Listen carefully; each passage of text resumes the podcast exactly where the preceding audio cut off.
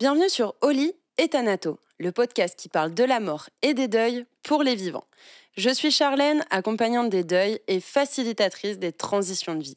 Dans ce nouvel épisode, notre invité va vous partager l'épreuve à laquelle il a dû faire face. Que lui est-il arrivé? Qu'est-ce qu'il a mis en place pour accepter cet obstacle de vie? Comment a-t-il fait preuve de résilience? Qu'est-ce qui lui a permis de se relever? À travers ces mots, vous percevrez qu'aussi terrible soit un deuil, une perte ou un changement, ce ne sont pas des fins en soi. Il est possible de s'en relever en cheminant pas après pas, chacun à son rythme et avec ses propres ressources. J'espère que vous trouverez l'écho et la résonance dont vous avez besoin pour cheminer dans votre propre processus, accueillir l'impermanence de la vie et voir cette transition comme une renaissance. Écoutons tout de suite son témoignage de résilience. Bonjour à tous. Aujourd'hui, euh, on accueille Jaco. Jaco, je te laisse euh, te présenter, nous dire un petit peu euh, qui tu es et pourquoi tu viens intervenir dans ce podcast. salut, du coup, moi c'est Jaco.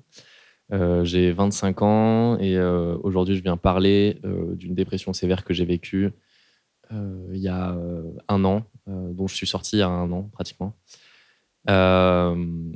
et du coup, moi à l'origine, je suis, je suis ingénieur, j'ai été formé en tant qu'ingénieur et j'ai eu mon diplôme en, en 2000, 2021, euh, euh, en octobre 2021. Euh, et du coup, l'origine de ma dépression vient un peu de tout ça et toute mon histoire, mais on aura le temps d'en reparler, je pense, l'occasion d'en reparler. Et sinon, après, je suis hypersensible euh, dans, dans, voilà, dans mes caractéristiques. je suis hyperactif, je suis euh, j'ai tout le temps envie de faire plein de trucs, de découvrir le monde. Je suis hyper curieux. Euh, j'ai la bougeotte aussi. Euh, là, actuellement, je suis en phase de transition professionnelle et personnelle. et c'est aussi un rebond justement de ma dépression. et voilà, je vis chez mes parents actuellement. là, je vais partir en voyage pendant deux mois tout seul, en sac à dos, avec le dispositif Interrail. Cool. Il y a plein de choses intéressantes déjà dans ce que tu as dit et dans ce que tu as partagé. Euh, du coup, comme tu nous as dit, tu veux nous emmener un petit peu dans le récit de, cette dépression qui a été un événement euh, ben, assez euh, difficile pour toi, mais en tout cas que tu as pu transformer positivement et tu nous as donné un petit peu un avant-goût avec les différents projets que tu peux avoir j'ai cru comprendre qu'il y avait quand même un lien clairement avec le professionnel. Est-ce que tu mets le terme de burn-out? Est-ce que tu peux nous expliquer un petit peu euh, quelles sont les, causes euh, dans un premier temps de, cette dépression? Suite à quoi, en fait, elle est, euh, elle est arrivée? Comment tu as pu l'accueillir quand elle a décidé de rentrer, en fait, dans ta vie? Oui, carrément. Alors, non, du coup, je ne le mets pas sur le burn-out. Euh, je vais expliquer pourquoi, mais euh, c'est euh, une crise existentielle en fait. C'est vraiment quelque chose d'assez global. je crois que c'est ce qui se passe en général quand on fait une dépression, c'est que c'est pas lié qu'à une chose en particulier. mais moi, c'est pas essentiellement lié au professionnel. du coup, en fait, les origines de ça, moi, quand je fais une rétrospective de ce que j'ai vécu, en fait, jusqu'à mon lycée, jusqu'à jusqu'à mon poste, mes études supérieures, en fait, j'ai toujours plutôt tout réussi, euh, été euh, bon partout, euh, que ce soit à l'école, dans le sport, dans la musique aussi. et je m'en sortais toujours bien. Et c'était hyper agréable. Et j'étais beaucoup aussi récompensé par les adultes qui me disaient c'est bien, c'est bien, vas-y, continue, continue. Et en même temps, bah, du coup, il y avait tout le, tout le parcours éducatif où bah, tu, tu, suis un peu une trame jusque souvent au bac, puis après tu te lances dans des études supérieures. moi, du coup, j'étais, je me débrouillais bien en sciences, j'étais bon en sciences et euh, un peu autoflagellation, mais je savais pas quoi faire, comme beaucoup de jeunes, je pense, euh, à cette période. quoi. Parce que tu n'as pas le temps de te poser et prendre du recul sur ce qui se passe en toi, ce que tu as envie de faire et tout ça, et tu sais pas, tu te connais encore pas énormément, quoi, je pense. En tout cas, c'était mon cas à l'époque. Et du coup, euh, du coup, à ce moment-là, quand je suis sorti du lycée, en fait, je suis allé en prépa, prépa classique, MPS, IMP, donc maths sup, maths anciennement, quoi. Euh, dans un lycée. Et en fait, euh, ça a été euh, la chute genre vraiment vertigineuse à ce moment-là. parce que en fait, je suis passé d'un cadre où je me sentais bien, où je faisais pas grand-chose, où genre j'avais du temps, tout, était tout était facile.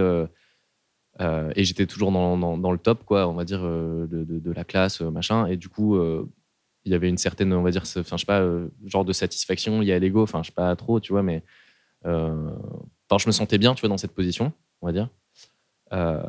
et parce qu'aussi, bah, derrière, quand aussi tu es dans le top, les gens autour de toi te disent Ah ouais, c'est bien, machin, continue. Donc, encore une fois, les, formes de pression des parents, de, de, de, mais enfin, pas, pas volontaire, tu vois, mais voilà. Et en fait, euh, du coup, il y a eu la prépa. Et la prépa, je me suis bouffé un mur, quoi. Euh, euh, je suis arrivé dans une classe où c'était que, que des tronches, en fait, dans la classe. Et, et, en fait, j'étais plus du tout dans le top. Ça a été... Au début, je l'étais. Et en fait, petit à petit, il y a un croisement qui se fait entre ceux qui ont des facilités, ceux qui bossent. Enfin, genre. Euh, puis, euh, en fait, moi, j'avais pas envie d'être là. Je, crois que je l'ai compris assez vite. Et en plus de ça, en parallèle, j'ai eu une grosse déception amoureuse de ma meilleure amie de l'époque, euh, dont je suis tombé amoureux. Et en fait, ça a été un peu le drame parce que c'était pas réciproque et tout ça. Et ça a été vraiment compliqué. Et, et je l'ai très mal vécu. J'ai mis deux ou trois ans à faire un deuil. À, euh, un bon deuil, tu vois, là-dessus. Euh, bref, et du coup, vraiment, ma prépa, ça a été très, très compliqué. Je me demande si j'ai pas fait une dépression à cette époque-là, tu vois. Euh, je pense, en vrai. Je dormais plus la nuit. je faisais, j'ai fait, pour la première fois, j'ai testé de la sophrologie. je me souviens quand je suis allé au concours à la fin de mes deux années de prépa, j'y suis allé en mode, tu vois, par dépit. De toute façon, je les aurais pas, je suis naze. Tu vois, genre vraiment syndrome de l'imposteur à fond.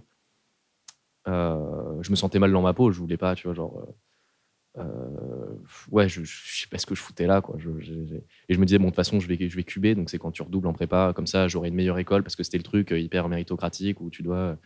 Euh, tu vois, c'est. Enfin bref, horrible, quoi. Vraiment le système horrible et tu peux pas sortir la tête de l'eau, tu vois. et du coup, bon, voilà. Finalement, j'en suis sorti, j'ai réussi à choper une école d'ingé, à sortir la tête de l'eau, une école d'ingé où je sentais qu'il y avait moins de concurrence. C'était une petite école, tu vois, pas très connue, machin, truc public quand même où il y avait marqué pour la protection de l'environnement sur le fronton. Je me suis dit, bon, vas-y, je la prends, parce que j'ai réussi quand même à avoir quelques écoles. Euh, je sais pas si on peut appeler ça une réussite, mais voilà. en tout cas, ça m'a libéré d'un poids. Tu vois.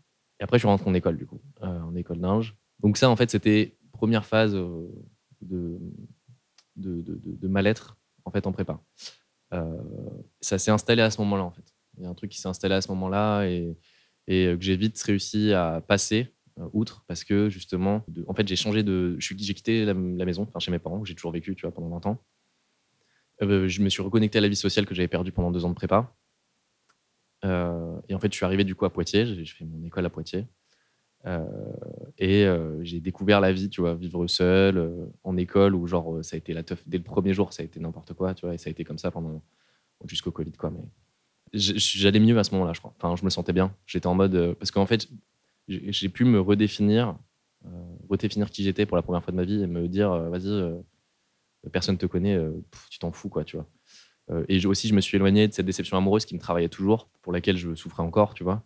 et j'avais besoin de ça aussi, c'est pour ça que je me suis barré. J'avais fait une grosse liste de pour et de contre, je me souviens à l'époque. Quand j'étais parti en vacances juste avant de choisir l'école, jusqu'au dernier moment, je ne savais pas quoi faire. Vraiment, on était en vacances en Grèce avec mes parents et ma soeur, on avait la chance de pouvoir partir là-bas.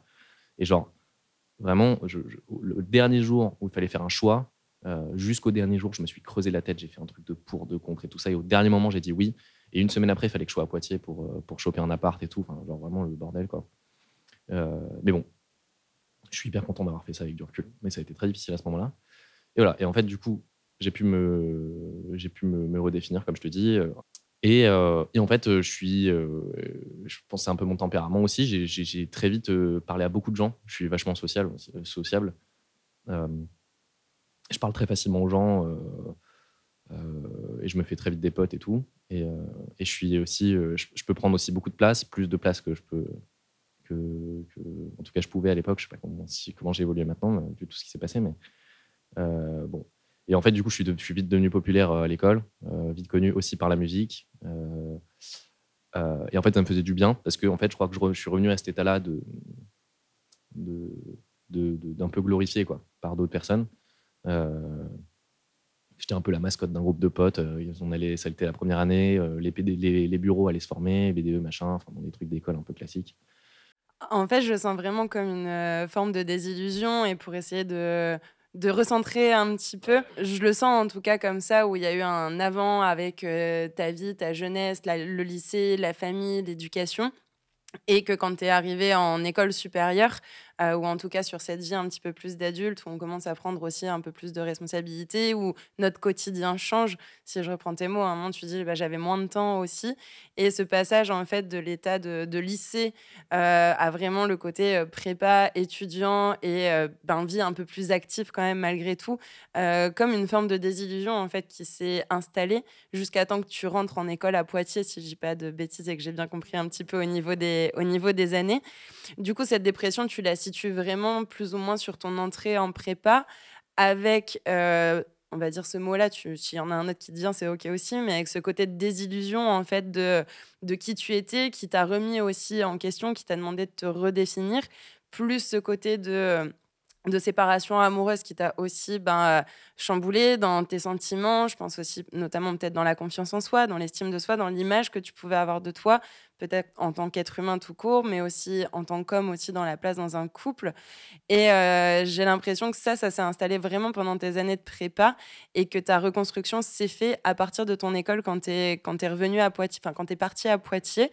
Est-ce que c'est un petit peu le, le schéma ou pas?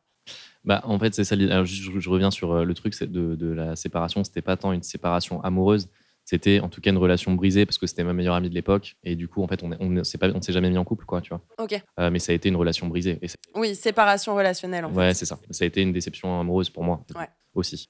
Euh, puis beaucoup de culpabilité et tout ça. Enfin, bref. et donc, ouais, ouais, t'as raison. En fait, je suis ressorti post-prépa de, de, de, ça et l'école m'a permis de me rouvrir et vraiment besoin de s'émanciper, tu vois, de, et vraiment découverte de la vie, quoi. Enfin, vraiment, comme tu vois, comme tu l'as bien dit aussi.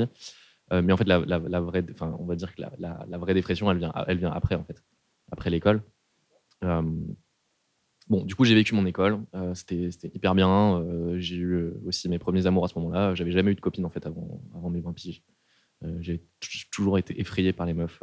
je sais pas, genre, je les adulais aussi, je sais pas trop. Peut-être, enfin, beaucoup de réflexions aussi là-dessus. Et en fait, c'est à partir de l'école aussi que j'ai commencé à beaucoup, beaucoup cogiter sur qui j'étais, sur, euh, sur aussi commencer à avoir des valeurs, euh, à m'ouvrir aussi un peu l'esprit, euh, à moins être, tu vois, genre très cartésien, comme on me l'a toujours enseigné, ou être fermé, tu vois, genre en mode, ah ouais, moi, c'est ça mon idée, alors vous allez aller dans mon sens, tu vois. Malgré le fait que j'avais toujours, et je l'ai peut-être toujours un peu d'ailleurs, ce truc-là, tu vois, parce que ça, ça, me caractérise aussi, quoi. Du coup, la prépa, en fait, était deux premières années d'école, ça a été vraiment un comme une introduction à ça, une introduction de euh, bah, je commence à me remettre en question, il y a une désillusion, il y a cette séparation euh, amicale, relationnelle, cette déception, la culpabilité. Finalement, euh, je redécouvre la vie alors qu'avant, j'avais plus du tout de temps. Et tout ça a mis un petit peu les briques au fur et à mesure pour que cette dépression arrive. Tu avais dit en, 2021 Ouais, c'est ça. C'est ça. Et comment ça s'est révélé du coup justement à, à ce moment-là? Comment tu as pu mettre le mot aussi de dépression? Est-ce que c'est toi qui l'as mis? Est-ce que c'est peut-être ton entourage? Quels ont été les, sentiments et dû à quoi réellement, vu qu'on a un petit peu l'introduction de tout ça maintenant? Ce qui s'est passé, c'est que euh, euh, je me suis mis avec. Euh, j'ai eu une, relation très compliquée, assez toxique dans les deux sens pendant mon école, qui m'a fait beaucoup de mal et qui nous a mutuellement fait beaucoup de mal, l'autre personne aussi.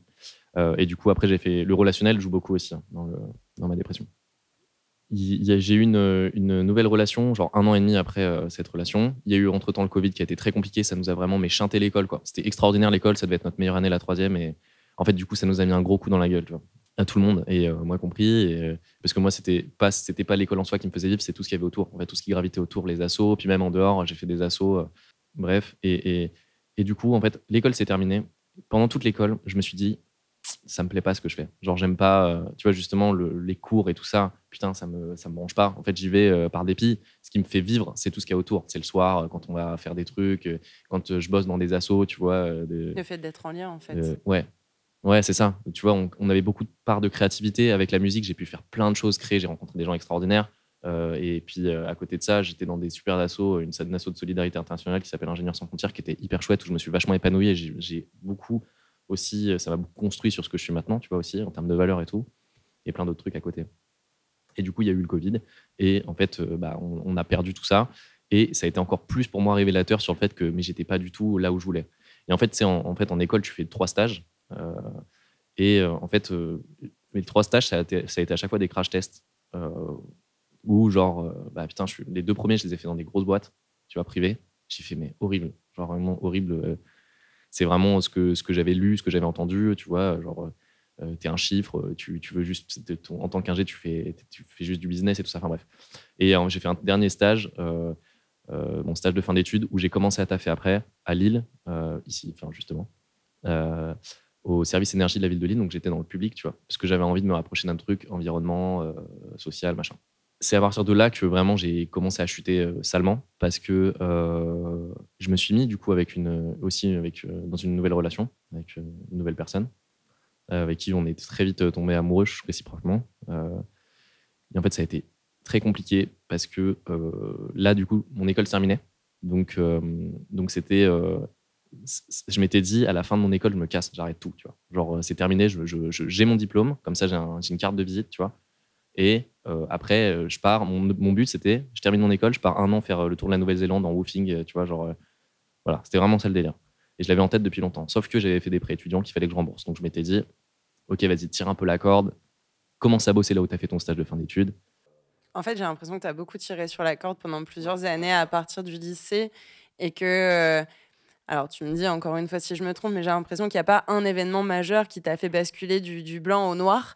Euh, ça a plus été, euh, ben, tu es passé peut-être par toutes les nuances de gris avant d'arriver au, noir. Je ressens que le Covid, le côté euh, être en lien, le côté relationnel, qui t'a aussi peut-être recentré d'une certaine manière sur qui t'étais, et ce qui a été le cas pour beaucoup de personnes, hein, d'ailleurs aussi pendant le Covid, ça a été une, crise de sens pour beaucoup de gens, où on s'est retrouvés ben, chez nous, confinés, à pouvoir avoir le temps de réfléchir davantage sur nous, de se questionner, de savoir ce qu'on aimait, ce qu'on n'aimait pas. Et euh, j'ai l'impression que le Covid, il l'a aussi un peu plus euh, révélé en, te disant, ben ouais, en fait, c'est peut-être pas là où tu te retrouves. Plus, euh, comme tu l'as dit, tu as dit ce mot-là, hein, le mot crash test sur tes stages, où tu as aussi testé des choses peut-être en te disant, ben bon, bah, peut-être que je me plante, je m'en fais peut-être une idée préconçue et peut-être qu'en y allant, ça, ça, ira mieux et ça se passera bien et ça me plaira. Mais alors, c'est pour ça que je trouve que le mot désillusion, il y a vraiment cette ce côté où ça a été dans, dans le temps. Et euh, est-ce que tu arriverais à donner peut-être en une phrase le moment où tu t'es dit, OK, vraiment, je vais pas bien? Parce que je comprends qu'il y a vraiment beaucoup d'éléments. Et ce qui est souvent le cas hein, dans une dépression, euh, c'est, rare qu'il y ait euh, un seul événement qui fait qu'on passe de, de, de, noir, de blanc à noir plutôt. est-ce que tu arriverais à dire un petit peu en une phrase le moment où tu t'es dit, ouais, là, ça va pas, il faut que je fasse quelque chose.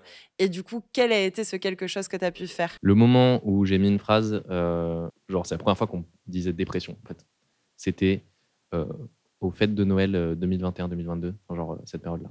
En fait, j'ai chopé le Covid pendant, pendant les fêtes. Du coup, j'étais tout seul dans mon 11 mètres carrés à Lille pour passer Noël, tu vois. Et à l'époque, déjà, ça allait pas bien du tout. Avec ma relation actuelle, c'était. En fait, je m'étais attaché comme une moule à son rocher, tu vois, genre, sur. Avec enfin, à cette relation-là qui me faisait en fait beaucoup de mal parce que autour rien n'allait.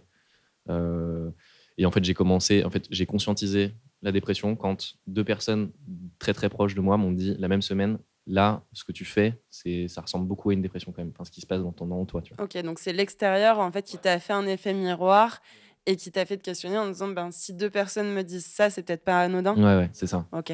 Et en fait, tu vois, genre, moi, j'ai toujours eu la bougeotte et tout ça, et la manière dont j'ai intériorisé ma dépression, qui du coup est latente depuis, enfin, qui était latente depuis 5 ans en fait.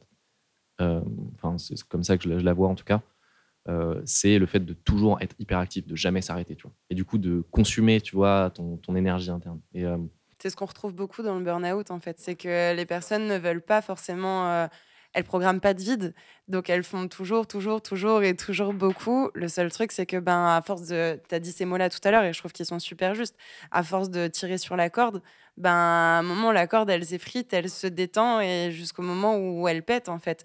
Mais il y avait déjà des signes depuis bien longtemps qu'elle allait péter et qu'elle allait, euh, qu'elle était en train de s'effriter. Donc euh, oui, oui, carrément. Je sais pas si, peut-être on l'abordera après ou maintenant. Peut-être que je le dis maintenant, comment ça s'est aussi euh, manifesté chez moi. Parce qu'en gros, j'ai mis le mot à ce moment-là.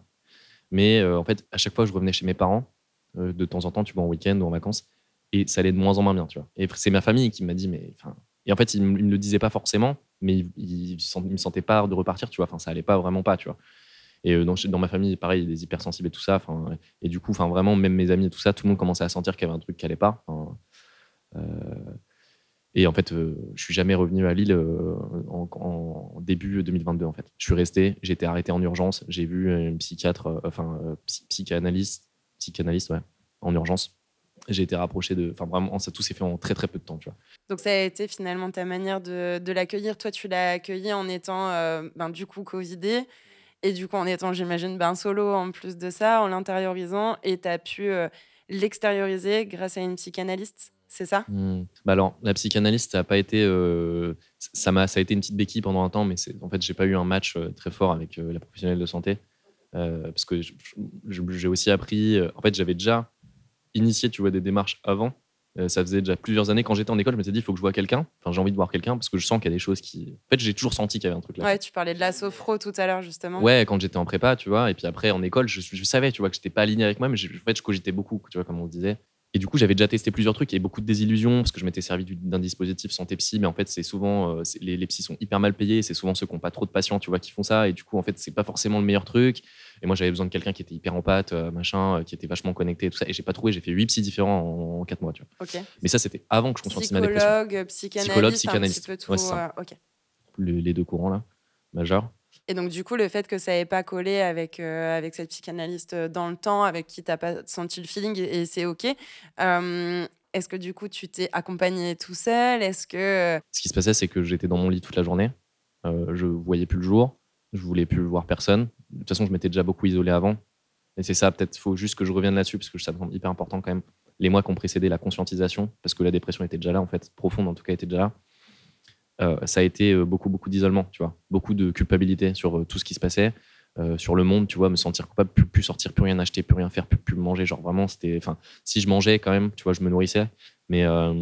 c'était ta manière, en fait, d'exprimer ta colère envers toi, envers le monde, envers les autres, envers. Bah, c'est souvent ça aussi hein, dans une dépression, c'est que bah, on en a marre de tout. Quoi. Si on doit le dire en trois mots, je pense que c'est trois mots qui résument assez bien la situation et où du coup on s'isole parce que même avec soi-même, parfois on a du mal à se supporter soi-même. Et euh, donc oui, bien sûr.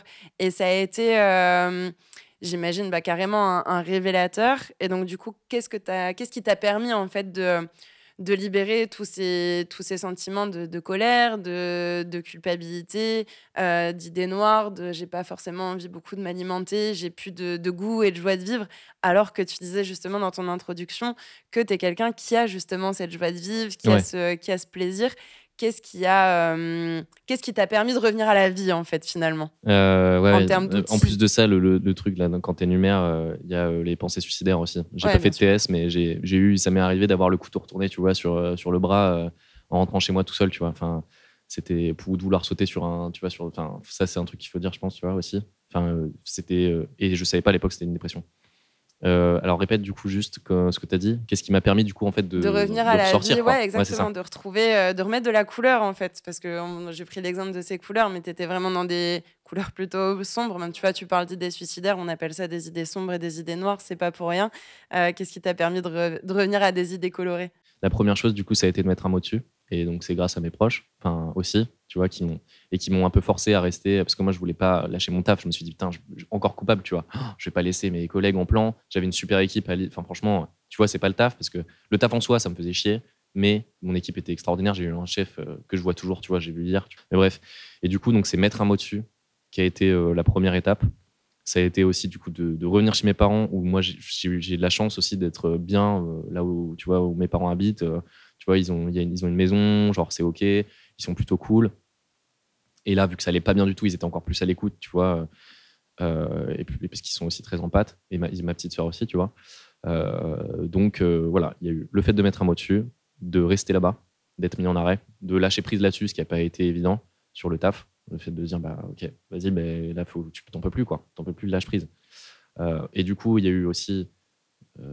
donc, il y a eu tout l'entourage, il y avait aussi mes amis qui ont été beaucoup là, et des, mes meilleurs amis. À chaque fois que je leur demandais euh, si on pouvait se voir, et tout ça, ils venaient. Tu vois, eux, ils venaient chez moi.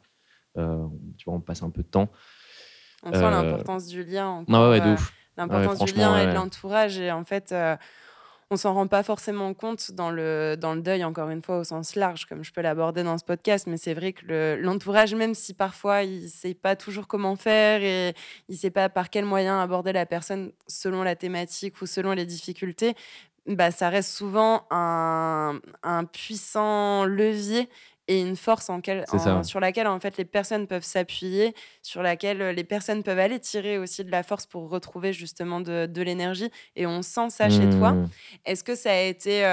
alors, on sent que ça a beaucoup joué, mais est-ce que tu as été chercher des outils à, l'extérieur, vraiment des aides extérieures au-delà de cette psychanalyste dont tu as pu nous parler? Bah du coup, en fait, la psychanalyste, j'avais pas, tu vois, trop de, feeling avec. Et, et, en fait, du coup, j'ai trouvé une... Enfin, ma mère, du coup, m'a aidé euh, à trouver une psychothérapeute, tu vois, pas loin de chez moi, et avec qui ça matchait plus, tu vois. Et du coup, je l'ai vu toutes les semaines ou toutes les deux semaines, tu vois, pendant plusieurs, plusieurs mois, et je la en fait toujours aujourd'hui. Euh, moins régulièrement, mais on se voit toujours, et c'est trop bien, tu vois. Genre, je suis hyper content que ça matche. Euh, et en fait aussi, bah, j'ai assez vite vu une psychiatre. Fin, fin, fin janvier, tu vois. J'ai conscientisé début janvier, fin janvier, j'ai vu une psychiatre. Et c'était rendez-vous en urgence et tout, tu vois. Euh, parce que c'est pas simple à voir euh, en région parisienne, enfin partout peut-être, mais bref. Et en fait, la psychiatre m'a dit, ok, euh, bah là, c'est en gros quand je lui ai décrit ma situation, elle m'a dit, bah en temps normal, je le dis pas au premier rendez-vous, mais là, moi, je serais vraiment pour vous prescrire des antidépresseurs, quoi, genre tout de suite. Et moi, j'étais en mode, mais non, genre je veux pas de ça, tu vois, genre d'avoir un contrôle, tu vois, hormonal, enfin un truc, tu vois, genre je, tu vois, je, je, suis pas trop euh, pro euh, médicaments. Enfin, si, tu vois, mais, mais d'une autre manière, euh, genre, je, suis beaucoup sur la résilience aussi personnelle et tout. Et du coup, j'ai mis un mois à en prendre parce que j'ai posé des questions à tout mon entourage. Je me suis beaucoup documenté sur Internet et tout. Et en fait, j'ai lâché prise. Je me suis dit, mais enfin, ce que j'ai conclu, c'est que j'allais tellement mal que je pouvais pas m'en sortir sans une petite aide, tu vois, chimique. Et ça a été euh, une des meilleures décisions de ma vie, en fait. J'ai eu quasiment aucun effet secondaire, euh, sauf des, des problèmes d'érection, tu vois, genre des trucs, mais euh, tu vois, c'était, OK, c'était pas genre. Oui, il valait mieux quelques petites conséquences plutôt que d'être dans le mal. C'est ça. Et du coup, est-ce que je peux me permettre de te demander, t'en prends encore aujourd'hui? Des antidépresseurs, non, justement. Ouais. Justement. Ok, cool. ça fait deux mois que j'ai arrêté. Génial, félicitations. Du coup, si je résume, tu m'as dit psychothérapeute, enfin la psychanalyse dans un premier temps avec qui le feeling n'est pas trop passé, psychothérapeute, psychiatre, du coup les antidépresseurs. Est-ce qu'il y a eu d'autres outils qui t'ont permis justement de, ben, de libérer en fait toutes ces émotions euh, euh, négatives qui étaient en toi, euh, justement tout ce côté sombre vers un côté plus lumineux? Ouais, bah du coup en fait il y a, enfin il y a aussi un truc pour lequel je pense qui m'a en fait énormément aidé et qui a fait que j'en suis sorti hyper vite parce que je l'ai compris du coup début euh, janvier. Et en fait, j'en suis sorti complètement. Je savais que j'en étais sorti euh, début juin. Tu vois. Ce qui est assez rapide. Et en fait, le truc aussi qui a été hyper euh, important, c'est le fait que moi j'y crois en fait. Genre que j'ai ce, cette volonté. En fait, dès que, je suis, dès, que je suis, dès que je me suis senti mal, je me suis dit je vais m'en sortir et je vais en sortir, changer, évoluer, tu vois. Bah, ça, va être une force, un rebond, tu vois. Ça me fait écho à ce qu'on peut dire parfois des personnes qui ont, un, qui ont un cancer ou qui ont vraiment des gros problèmes de, de santé physique, là je parle, euh, où on dit certes le traitement, euh, il peut être bien, il peut aider, mais il y a énormément de mental en fait. Si toi tu décides d'abandonner et de dire, euh, même si le traitement peut être super efficace, et te dire bah, j'y arriverai pas et puis c'est mort et c'est foutu et ça va être beaucoup trop compliqué, enfin, moi, pour le vivre personnellement, avec ma grand-mère, je vois encore la gastro qui lui disait ça en disant mais c'est vraiment le, le mental qui va jouer énormément aussi dans votre, dans votre maladie. Après, libre à vous. Et c'est là aussi où il y a le libre arbitre de, de chacun. Et je trouve que c'est super important que tu le, que tu le soulignes parce que, ben ouais, en fait, c'est comme, euh, c'est comme de base quand on va bien, le fait de croire en soi ou de pas croire en soi, la confiance, l'estime, l'image, c'est aussi des choses qui se, qui se travaillent et euh, c'est des choses qui ont une, un impact euh, parfois petit, mais parfois qui peut être très, très important aussi. Ouais. Mais c'est pour, pour rebondir encore là-dessus. Bon, pour moi, l'esprit, le cerveau est incroyable et justement la volonté, ça, ça joue beaucoup. C'est pour ça qu'il y a beaucoup de nos maladies en fait, c'est psychosomatique. Ça vient, c'est genre c'est ton corps qui, qui, te qui dit là tu vas pas bien, tu vois, même des petites maladies, tu vois. Enfin moi c'est comme ça en tout cas que je, perçois les choses. Quand as la, alors c'est difficile et tout le monde l'a pas. Et c'est pour ça que c'est vrai qu'il y a des gens qui font ce qu'on appelle des dépressions plus chroniques euh, qui genre en fait peuvent durer très longtemps, voire un peu indéfiniment, et ça existe. Pareil, enfin je voulais revenir sur un truc qu'on disait tout à l'heure sur l'entourage. Tout le monde n'a pas forcément d'entourage, mais en fait la volonté, euh, elle a ce truc-là de, elle va t'aider à trouver euh, ce qui va, tu vois, ce qui va te faire du bien. Et moi, je sais que c'est parce que j'avais la volonté aussi que je me suis, me suis dit, bah vas-y, prends ces putains d'antidépresseurs, tu vois. Fais des recherches dessus parce que tu en as besoin, parce que es pas, tu te sens pas safe. Ouais, ta volonté a fait partie de ta résilience, en fait. Ouais, carrément. ça se ressent. ouais, de ouf. Ça se ressent fortement. Et c'est hyper important, mais c'est comme, en fait, ce truc-là, il est extensible à tout. Et je le vois, par exemple, pour les professionnels de santé. Moi, je suis convaincu que tout le monde devrait voir des professionnels de santé parce que c'est hyper bénéfique quand tu vois ce que ça te fait toi et que tu, ça fonctionne. Mais d'un autre côté, si t'as pas la volonté d'y aller, ça marchera pas. Genre vraiment, euh, ça sert à rien de pousser quelqu'un à faire un truc à 100%, de dire mais vas-y, putain, ça va marcher. Moi, j'étais comme ça avant, tu vois, je poussais les gens. en fait, non, pas du tout. Mais ça fonctionne pas. Et même toi, en tant que proche, en tant qu'entourage, tu t'épuises. Enfin, pour l'avoir vécu personnellement avec euh, mon père, j'ai toujours voulu l'accompagner, j'ai toujours voulu le pousser. Et je me suis toujours confrontée à un mur, en fait. Et je me sentais terriblement impuissante. Donc, moi, j'étais mal. Ça changeait pas la situation mais c'était son chemin en fait et c'est tout et j'aurais pu faire n'importe quoi et, et, même le tirer et l'obliger que ça n'aurait pas changé il aurait peut-être fait le rendez-vous mais tant qu'il n'y a pas c'est aussi une clé qui est énorme euh, déjà envers soi ou dans les accompagnements c'est l'engagement en fait. C'est de se sentir engagé envers soi-même en disant ben je m'engage pour mon mieux-être je m'engage pour mon bien-être je m'engage pour euh, pour ma joie pour mon plaisir pour euh, pour me sentir bien en fait parce qu'à la base on vient pas ici pour en chier hein. on vient ici pour kiffer logiquement. Alors oui il y aura toujours des obstacles il y aura toujours des difficultés. Et, euh, et en même temps bah, je trouve que ça peut nous faire une, belle transition parce que ça va rejoindre ce que tu as dit en tout début d'épisode. Tu parlais de, de, joie de vivre que enfin je veux dire quand je t'ai vu arriver tout à l'heure tu es quelqu'un qui a quand même le sourire. Et euh, Comment tu as réussi à, retrouver le, sourire au-delà des différents outils que tu as pu euh, nous citer? Tu nous as dit que bah, au, mois de janvier, réellement, ça s'est déclaré officiellement. Euh, au mois de juin, tu as senti que tu en étais sorti. Tu me dis que ça fait deux mois du coup que tu as arrêté les, antidépresseurs. Euh, quelles sont les, conséquences positives de l'après? Qu'est-ce que ça t'a permis de comprendre finalement quand tu fais un peu une rétrospective de ces 5 ans, c'est bien ça, hein, je dis pas de bêtises, 5 ans. Euh, ouais, c'est ça. Euh, enfin, en tout cas, c'est ce que je vois justement en faisant une. Tu vois. Ça a été intense euh, pendant, pendant je pense, 6, 8, 10 mois, tu vois, mais ça a été latent pendant 5 ans. en tout cas, le, le, le, truc qui a été hyper important, c'est de, de, de, de, rapprendre à vivre, en fait, des trucs tout cons. Mais vraiment, genre, quand tu es H24 dans ta chambre, c'est genre essayer de trouver des trucs qui te font du bien. Genre, si tu as un bain, prendre un bain en fait, enfin moi, c'est un truc qui m'a fait du bien. J'avais de la chance d'avoir un bain, tu vois. Donc de temps en temps, je prenais un bain. De temps en temps, genre, j'écoutais des trucs calmes et je, coloriais, tu vois, sur du, des mandalas, des trucs que j'avais jamais fait. Et en fait, ça me faisait du bien. Et en fait, c'est tu, tu fais des trucs vraiment pour toi. Tu te mets, mais tu vois, euh, c'est pas dans ta bulle, tu vois, pour te renfermer socialement. C'est vraiment dans ta bulle pour apprendre comment tu fonctionnes, ce qui peut te faire du bien. Et petit à petit, tu, tu vois, tu tu gravis, tu vois, des, des, échelons en toi, et puis tu, en fait, tu, tu rapprends à te faire du bien, et tu dis, mais en fait, je mérite de me faire du bien, tu vois, et enfin, bon, bref. Et en plus, ah, l'été aussi est arrivé, les antidépresseurs ont commencé à beaucoup faire effet et tout, tu vois. Donc, tous ces petits trucs-là ont fonctionné. Tu dirais que du coup, le, le fait d'avoir pris les antidépresseurs, ça t'a permis de revenir à toi, mais positivement, pas dans un sens isolé, mais dans le sens, ok, je reviens à, à mon sens, à mon essence profonde de qu'est-ce qui me fait plaisir, qu'est-ce qui me fait kiffer, et que c'est grâce à ça que ça t'a permis aussi de te réouvrir peu à peu aux autres et donc de sortir de hmm. cet isolement? En fait, ouais, c'est ça, les antidépresseurs. Ça a chanté complètement aussi euh, au début, parce que j'ai pris aussi des anxiolytiques pendant quelques temps, genre euh, quelques semaines, pas longtemps avant de prendre des que les antidépresseurs fassent effet. Parce que les pensées, c'était plus possible, c'était ça en fait. Le truc, c'était les pensées qui s'arrêtaient plus et qui étaient très noires. Et c'était l'envie de mourir permanente, enfin, genre plus envie de vivre, quoi. Et d'ailleurs, c'était ma première pensée de 2022, quand on a fait le nouvel an, je me souviens, c'était 2022 sera l'année de ma mort. finalement, ça a été l'année de ma renaissance, tu vois. C'est beau. Euh, et euh, non, franchement, ouais, je, veux me faire tatouer un phénix. Tu vois, ah. je veux me faire tatouer un phénix euh, quelque part, mais le phénix qui renaît de ses cendres. Et c'est ça aussi pour moi l'une des définitions de, la résilience. En de fait. ouf, de ouf. Et ouais, et, et, du coup, les conséquences de tout ça. Donc en fait, j'en suis sorti, mais en fait, on s'est séparé officiellement avec aussi mon ex. Euh, et je me suis mis aussi avec ma nouvelle euh, copine euh, qui est, avec qui on a une super relation et c'est génial. Que je salue au passage. ça m'a permis d'être proactif après sur tout ce que j'ai pu faire et de vraiment prendre des décisions et de me mettre à faire des trucs. Et du coup, j'ai trouvé, tu vois, donc j'ai quitté mon taf. J'ai démissionné en mai 2022 du coup. et j'ai retrouvé après, genre en, en, juin, je me suis remis à chercher, tu vois, tout doucement. et j'ai trouvé un service civique qui n'a rien à voir, tu vois, genre euh, dans une ferme pédagogique. Et là, j'ai fini, ça a duré huit mois. Et en fait, voilà, c'est ça, genre, ça m'a permis de me rouvrir au monde et de faire plein de trucs. Et genre, 2022, en fait, ça a été une des plus belles années de ma vie, en fait, enfin, la deuxième moitié, enfin, parce que j'ai aussi découvert la danse, un truc que j'avais envie de faire depuis longtemps, et ça a été une découverte extraordinaire, genre vraiment.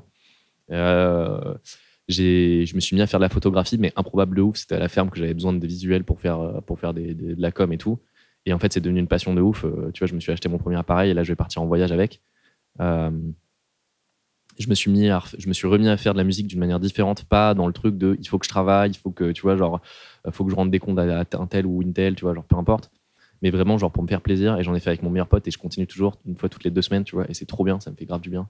Et en fait c'est ça, genre euh, c'est plus le temps passe, plus tu vois je, me découvre, je sais comment je fonctionne et je sais que par exemple que pour le taf j'ai besoin de changer tout le temps. Genre là je suis finir mon service civique, je me suis dit non je veux faire une saison, tu vois là je pars deux mois en voyage. Et après je me dis non je vais me faire une saison pour me faire une expérience quelque part et je sais pas, tu vois, je vais peut-être virevolter, faire plein de trucs, tu vois. Genre, moi, j'ai cet esprit-là, je me dis, j'ai envie de découvrir tellement de choses dans le monde, et le monde est tellement beau que. J'ai l'impression qu'en fait, tu as collecté euh, plein de moments pour toi et tu as appris à te redécouvrir. Enfin, c'est comme ça que je le ressens, parce que tu me parles de, de centres d'intérêt, de plaisir qui sont assez différents les uns des autres, et en même temps, qui ont aussi un sens tous ensemble. Euh, et c'est ce qui nous montre que ben, on est souvent des multi, des multi passionnés avec euh, des passions qui sont plus importantes que d'autres, certaines à laquelle, auxquelles on va accorder plus de temps. Mais euh, en fait, tu me dis encore une fois, et tu m'arrêtes si je me plante, mais cette dépression, elle t'a vraiment permis de te retrouver et de te connaître parce que tu me disais au, tout début que finalement, euh, c'est pour ça qu'on a mis le mot désillusion aussi sur ton éducation. Tu as toujours été, bon, tu as toujours eu des facilités, même à l'école, etc. Mais, euh, mais qu'il n'y avait peut-être pas cette euh, flamme. Voilà, c'est ça le mot que je cherchais, ça en lien en plus avec le côté le phénix qui renaît de ses cendres. Mais il n'y avait peut-être pas cette flamme qui était totalement active à l'intérieur de toi, qui s'est éteinte, où il restait juste quelques braises et où en fait, en en replongeant à l'intérieur de toi pour savoir ce qui te faisait du bien et euh, comment retrouver en fait cette joie de vivre, comment revenir dans la vie plutôt que de, que de partir vers la, vers la mort, vers une fin et vers une fin qui serait peut-être pas non plus la plus, la plus belle. Euh, tu as décidé de raviver cette flamme en fait. Est-ce que euh, est-ce qu'il y a eu des peut-être des, tests que tu as fait, des choses où tu t'es dit OK, je vais m'intéresser à ça et finalement ça t'a pas intéressé et puis c'est OK et es passé à autre chose et ça t'a plu? Dans quel sens des tests? Des tests, je sais pas, imaginons, bah, tu m'as parlé de la danse en disant, ben, la danse, j'avais envie de le faire, je sais pas, est-ce que, imaginons, tu t'es mis à faire du yoga euh, en te disant, ça va me faire du bien, et puis tu as essayé, et finalement, ça t'a pas plu, et du coup, euh, ça a été peut-être un petit peu à, à tâtons de se dire, bon, bah, ok, je teste ça, si ça me fait du bien, bah, je garde, si ça me plaît pas, bah, c'est pas grave, c'est ok, c'est juste une expérience, et je passe à une autre. Ouais, ouais, mais en fait, j'en ai pas fait euh, exactement, je pense, à ce moment-là en tout cas des tests qui n'ont pas été successful. J'en ai, j'ai dû en faire, je je me souviens plus là, mais tu prends l'exemple de la méditation ou du yoga je l'ai testé avant de conscientiser ma dépression, avant quand je pensais que j'allais encore bien, tu vois. Et j'ai fait plein de tests parce que je savais qu'il j'avais besoin, tu vois, de, moments pour moi, de, tu vois, d'avoir des, trucs d'accalmie, de, euh, de tester des trucs et tout. Donc ouais, j'ai toujours testé des, des choses et il y en a qui n'ont pas fonctionné évidemment. Et euh, pour faire une transition euh, sans transition, justement sur, sur l'après, donc ce qui se passe maintenant en moi, tout n'est pas toujours simple. Genre, euh, faut pas se dire que waouh, du coup, maintenant, je suis hyper heureux et tout. Genre, c'est pas. Je, dégage peut-être beaucoup ça, tu vois, quand j'en parle, parce que je suis hyper fier d'avoir combattu ce truc, tu vois, et d'en être sorti. Et genre, vraiment, et, et j'ai grandi de ça aussi, tu vois. Mais c'est pas simple. Tout le monde, déjà, on sort pas forcément, ou pas de la même manière, tu vois, le vit pas forcément pareil et tout.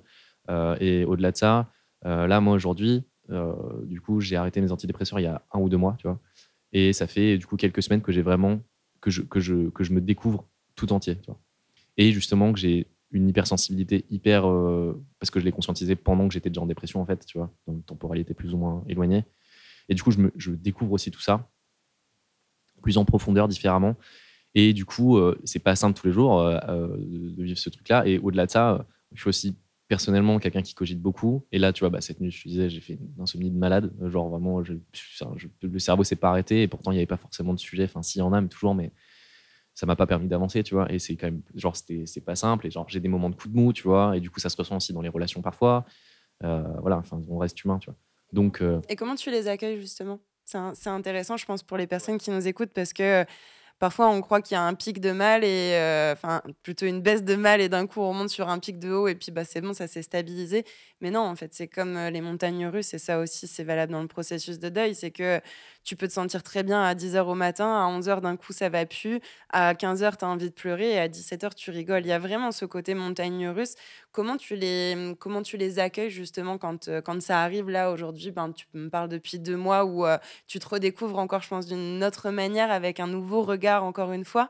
Euh, et dans ces moments-là, euh, est-ce que le fait d'avoir euh, vécu tous ces, tous ces événements, d'avoir vécu cette dépression, euh, cette désillusion aussi par le passé qui a été là depuis plusieurs années, avec laquelle tu as vécu, tu as grandi, avec laquelle tu es mort et tu es rené aussi d'une certaine manière, est-ce que ça a changé justement ta philosophie de vie? Est-ce que tu as plus peut-être de, prise de recul, de lâcher prise? Ou est-ce que quand tu es dans le dur, tu es dans le dur malgré tout? Je pense que ouais, ça m'a quand même énormément servi et appris sur moi, tout ce que j'ai vécu. Et du coup, je...